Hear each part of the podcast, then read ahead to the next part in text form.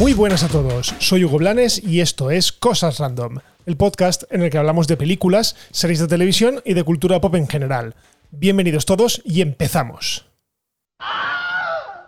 Bueno, primero que nada, disculpad porque esta semana he tardado un poquito más de lo debido en traeros el episodio, pero es que eh, básicamente eh, el episodio va de dos series que he visto en estas últimas semanas. En estas dos últimas semanas, ¿vale? Me he tragado dos series del tirón y necesito hablar de ellas. Básicamente porque son dos series que a priori versan sobre lo mismo. O sea, son dos series cuya temática general es la misma, pero cuyo resultado no puede ser más distinto. Pero bueno, vamos por partes porque lo que os decía, estamos ante dos propuestas totalmente diferentes, pero que sin embargo tratan de lo mismo, que es de los superhéroes.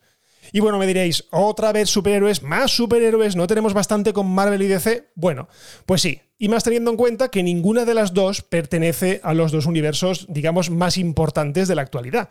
Estoy hablando de Invincible y de Jupiter's Legacy, o como las llamo después de verlas, la cara y la cruz. Pero bueno, empecemos hablando de cada una de ellas por separado, para ponernos en contexto, y después eh, haremos una especie de comparativa, aunque realmente la comparativa saldrá de hablar de una y después de la otra, lo veréis tranquilamente. Empezaré con Invincible porque ha sido la primera que he visto y después seguiré con Jupiter's Legacy. Eso sí, un aviso a navegantes. Este episodio puede que contenga trazas de spoilers, ¿vale? No es que vaya a relatar la trama digamos, al dedillo, pero no me voy a cortar a la hora de decir si tal giro o tal historia me ha gustado o no me ha gustado. En ese sentido, si no la has visto, pues te digo que pongas pausa ya y que vuelvas cuando las hayas visto, o en este caso, si no te da, si te da igual o prefieres escuchar lo que opino de ellas para luego lanzarte a verlas, bueno, pues adelante. Así que nada, empezamos primero que nada con Invincible.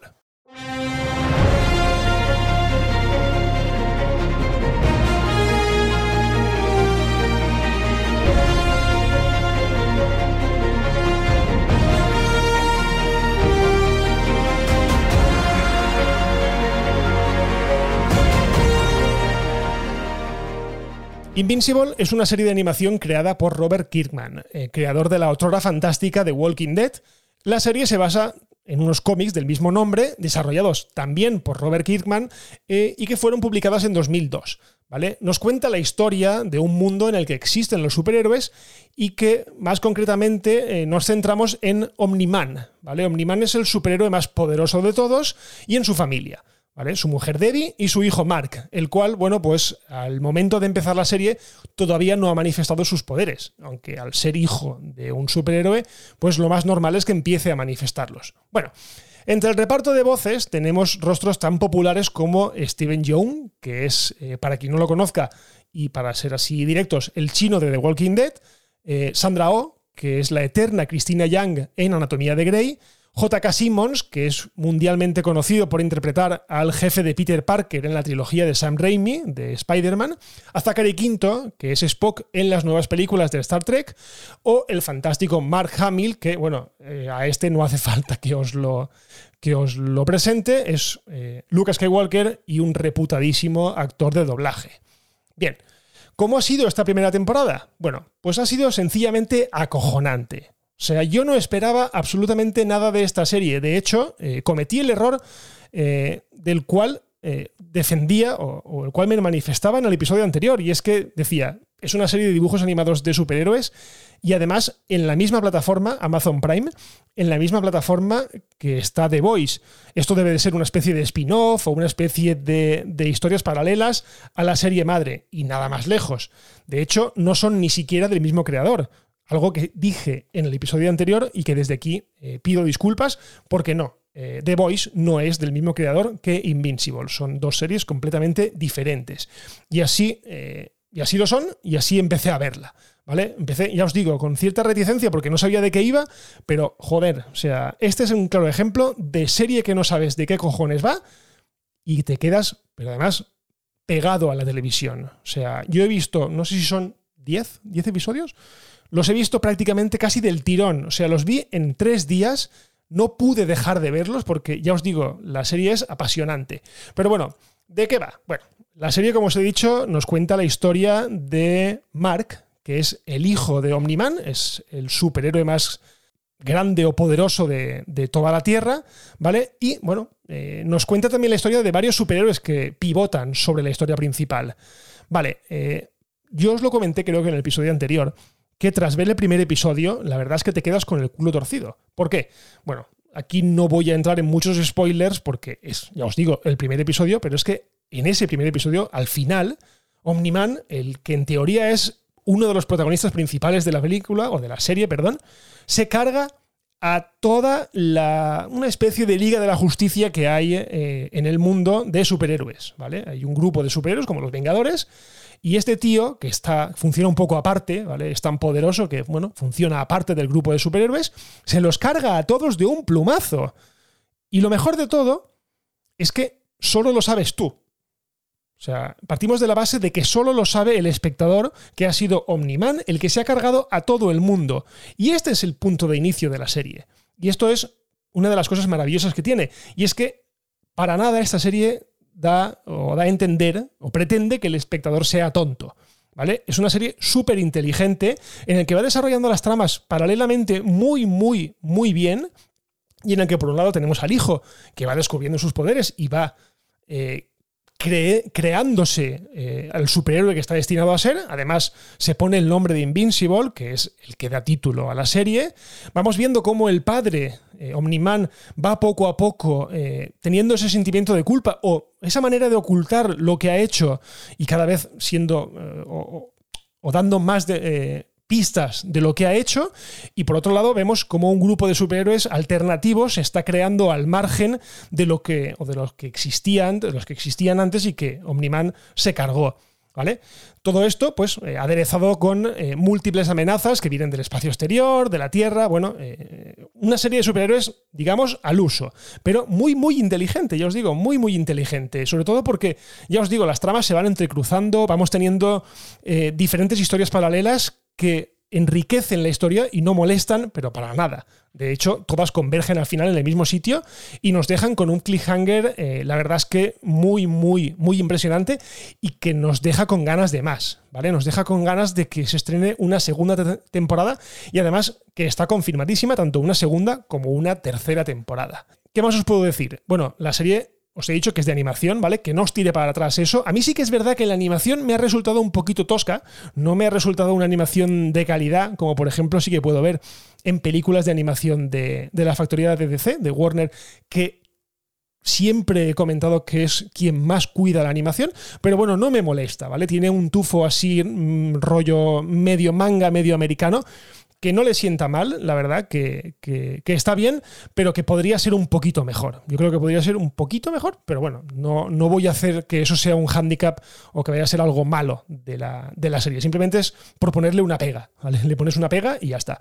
La serie es muy violenta, Ojo, yo os lo dije creo que en el episodio anterior, pero os lo repito, no es una serie para niños, aunque en la cabecera veamos ahí al protagonista, al chavalín con su, con su traje azul y amarillo, eh, no es para nada una serie para niños. De hecho, todo lo contrario, o sea, es súper gore dentro del campo de la animación, pero es súper gore, o sea, solamente hay que ver el primer episodio conforme se cargan a todos los superhéroes. Y no solo eso, sino que en cualquier ataque, en cualquier eh, exposición de un malo frente a los buenos, o sea, si tienen que morir 50, 60, 70 civiles, se mueren. De hecho, hay una escena increíble, o sea, yo creo que es el escenón del año en cuanto a animación y en cuanto a superhéroes de, de, de Omniman, su hijo y un metro, que es que es absolutamente increíble, o sea, os recomiendo encarecidamente que la veáis porque es que es increíble. Yo os digo, una serie de 10 episodios, creo que son, que pasan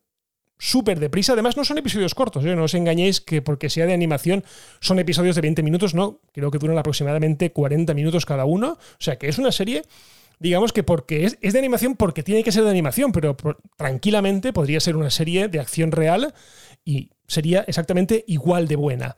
Pero bueno, eh, lo que os digo, acción, traiciones, eh, tramas inteligentes, dramas sociales, o sea, tiene toda esta serie para que sea, ya os digo, para mí, la mejor serie de superhéroes que se ha hecho este año. Eh, mucho mejor que Falcon y el Soldado de Invierno. Y bueno, WandaVision es que no la considero casi una serie de superhéroes, sino más bien un, experimento. Así que ya os digo que Invincible para mí es la mejor serie de superhéroes de lo que llevamos de año.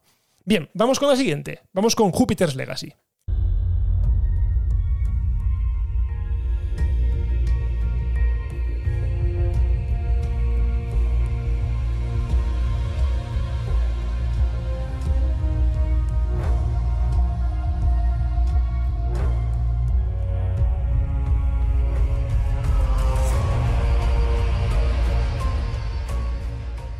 Bueno, Jupiter's Legacy estaba llamada a ser la serie con la que Netflix quiere hacer frente a Marvel y a DC.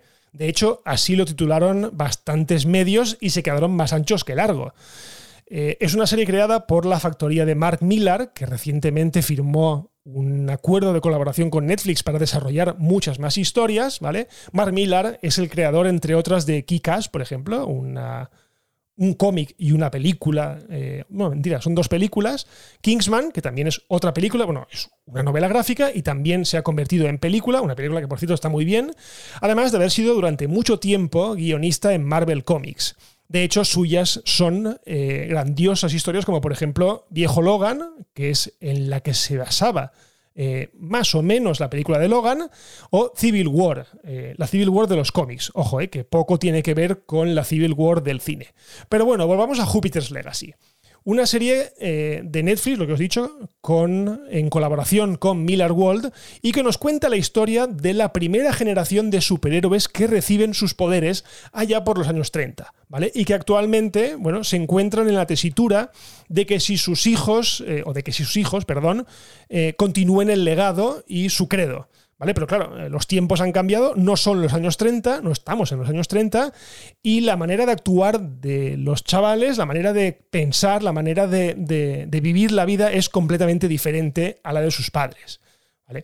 Entre los protagonistas, bueno, tenemos a gente más o menos conocida, porque yo la verdad es que solamente conocía a los dos protagonistas. Uno es Josh Duhamel, que lo conocemos por la saga Transformers, y la otra es Leslie Bibb, que, bueno, eh, salió en dos. Salió en las dos primeras entregas de Iron Man, haciendo de interés romántico random de Tony Stark.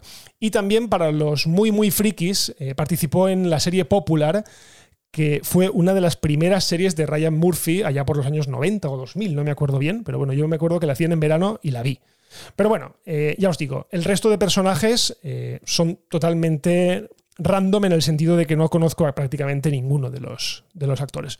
Pero bueno, esto no tendría por qué ser una cosa mala, pero tampoco ha ayudado al, al, conjunto. Pero bueno, ¿cómo ha sido la primera temporada? Bueno, una mierda. Así, directamente. La primera temporada ha sido una auténtica mierda. ¿Vale? Yo la he visto acompañado, muy bien acompañado además, y la persona que estuvo conmigo viéndola directamente no pudo aguantar ni 10 minutos del primer episodio antes de caer muerto roncando. ¿Vale? Porque es que la serie es insoportable. La serie no hay donde cogerla. La serie es una serie que nos quiere contar lo que ya sabemos, lo que nos han contado mil veces, que son historias de orígenes de superhéroes, pero que no destaca por ningún sitio. O sea, de hecho, lo hace mal. En lugar de mantenerse constante, lo hace mal. Primero, porque nos cuenta la historia de los orígenes mediante flashbacks. ¿Vale? Y aquí es donde, tienen, donde tengo yo, perdón, mi primera queja. Y es que los actores elegidos tienen la edad que les corresponde en los flashbacks. O sea, Josh Duhamel, por ejemplo, es un tío joven, es un tío que a día de hoy tendrá pues 40 50 años y que tiene la apariencia que tiene cuando lo sacan en los flashbacks. ¿Qué pasa? Que la mayoría de la serie está centrada en el presente en lo que pasa en la actualidad. Sí que es verdad que los flashbacks nos intentan explicar la historia de orígenes, pero la actualidad es la que es. ¿Y qué pasa? Que ellos envejecen.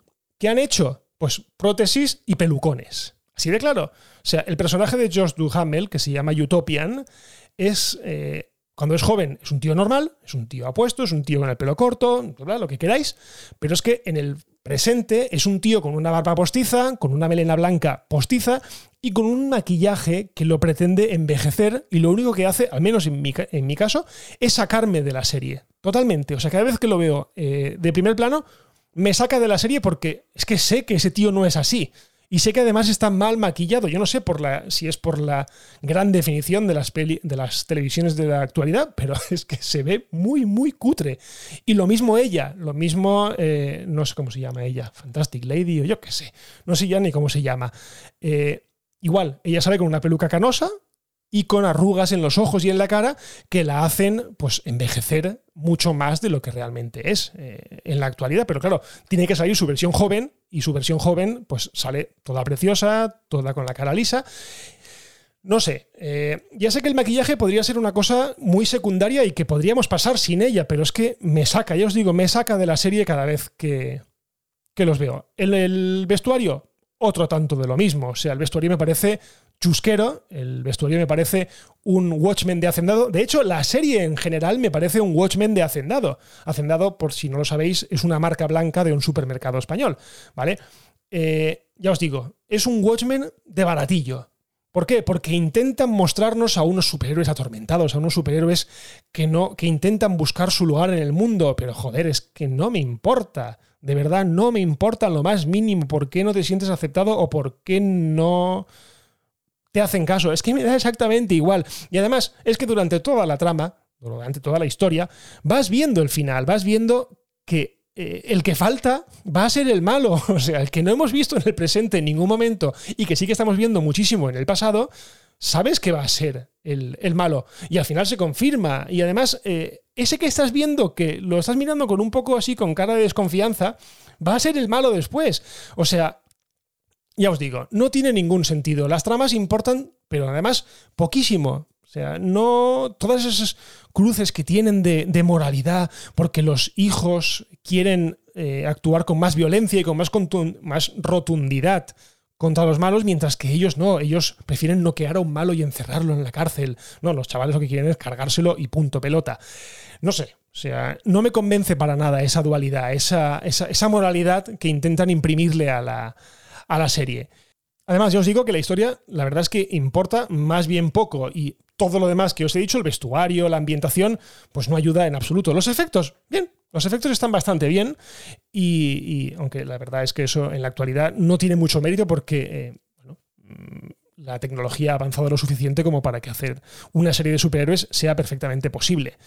Pero bueno, eh, más, allá, más allá de eso, eh, tuve, perdón, mi momento contact, ¿vale? Mi momento de decepción suprema, y es cuando eh, los, los, protagonistas, bueno, tienen que embarcarse en el pasado, en un viaje para descubrir algo, unas coordenadas, y cuando llegan, pues son teletransportados a un planeta, en este caso yo creo que será Júpiter, por el nombre, ¿vale? Y se encuentran con una especie de, estructura que es donde les van a dar los poderes, o tú ya sabes que a partir de ahí les van a dar los poderes y los trajes, porque también tienen una sastrería, eh, digamos, galáctica que les hace los trajes a medida.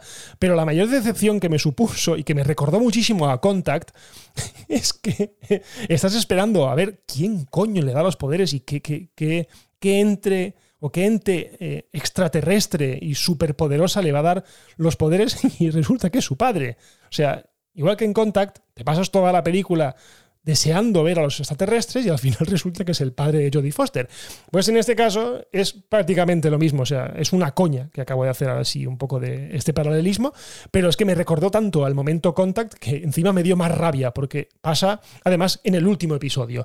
Entonces, no sé, son solo ocho episodios. Además no son episodios excesivamente largos, no llegan prácticamente ninguno a los 40 minutos, pero se me ha hecho larga de cojones. Larga en el sentido de que ya os he dicho que a mí se me han dormido al lado viéndola y muchos de los episodios he tenido que verlos de día o en dos partes porque directamente es que me resultaba imposible aguantar despierto viendo unas tramas que no me interesaban en el absoluto, que no tenían ningún sentido, que no estaban bien conectadas unas con otras y que yo creo que Netflix aquí ha hecho lo que hace siempre, que es parir series como churros, a ver si con alguna da en la tecla. En este caso no ha dado en la tecla porque la crítica la está poniendo bastante mal. Eh, ¿Va a tener segunda temporada? Yo estoy casi seguro que sí. Y espero que mejore muchísimo. No sé si llegaré a verla. También es verdad que ha sido culpa mía, porque ya en el tráiler le vi ese tufillo de, serie no sé, arqueé la ceja diciendo, hmm, me parece a mí que esa serie va a ser una mierda. Y la verdad es que poco me he equivocado. Tardé un poquito, tardé una semana en verla para ver un poco las opiniones generales, pero bueno, así todo me lancé y dije, venga, voy a verla, esto tiene que pasar por mí. y ya os digo que la serie es un rotundo no. O sea, no hay comparación posible entre las dos series que os traigo. O sea, Invincible es un sí como una catedral y Jupiter's Legacy o Jupiter's Legacy, como queráis llamarla, es un no totalmente rotundo. O sea, es una pérdida de tiempo. Son prácticamente ocho horas de mi vida que he perdido y que nadie me va a devolver, así directamente. Nadie me las va a devolver y mucho menos Netflix. Así que bueno, si os la queréis ahorrar, pues tenéis mi beneplácito porque ya os digo que la serie no vale un duro.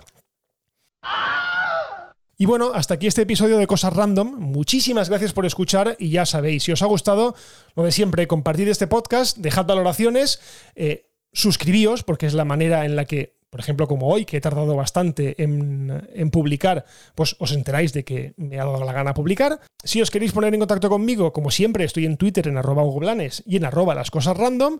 Y por lo demás, lo dejamos aquí y nos escuchamos en el próximo episodio de Cosas Random. Un abrazo y adiós.